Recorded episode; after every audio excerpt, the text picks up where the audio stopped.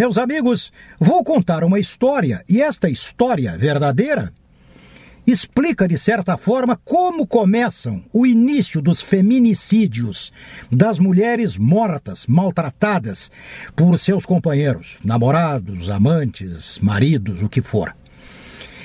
Uma cabeleireira, minha amiga e conhecida, claro, uma cabeleireira me contou de uma jovem mulher, faixa dos 42, 43 anos. Bonita, jovem. Foi ao cabeleireiro, a esta minha amiga, sentou na cadeira e disse: Ai, querida, dá um jeito no meu cabelo. Ai, estou me sentindo horrível. A cabeleireira olhou, olhou o biotipo da cliente, fez uma avaliação e disse: Espera que eu vou te mostrar um modelo que se ajusta perfeitamente a ti. Trouxe um álbum de fotos, mostrou o cabelo que ia ficar absolutamente adequado à cliente.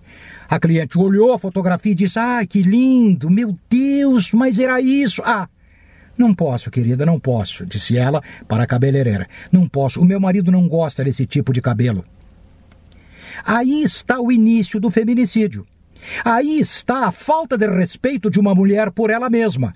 Mas desde quando que um calça frouxa, que um calça suja, desde quando que um camarada de fraldas molhadas, desde quando que este camarada vai arbitrar e decidir sobre o cabelo da mulher? E se ele decidir cortar o bigode? Ou se ele decidir criar bigode, e ela que odeia bigodes, vai dizer o que para ele? Esta falta de respeito, ela existe em todos os segmentos da sociedade. Enganam-se os que pensam que isso é entre gentinha. Não, é entre gente boa da sociedade. Tu não vais assim. Ai, amor, o que, que é? Tu não vais assim. Com essa blusa, não. Ela vai lá dentro e troca. Ora, não gosto desta tua amiga. E ela passa a gelar a amiga, a evitar a amiga. Ele não gosta disso, não gosta daquilo, diz a ela e a proíbe às vezes num tom mais ou menos cordial. Negativo.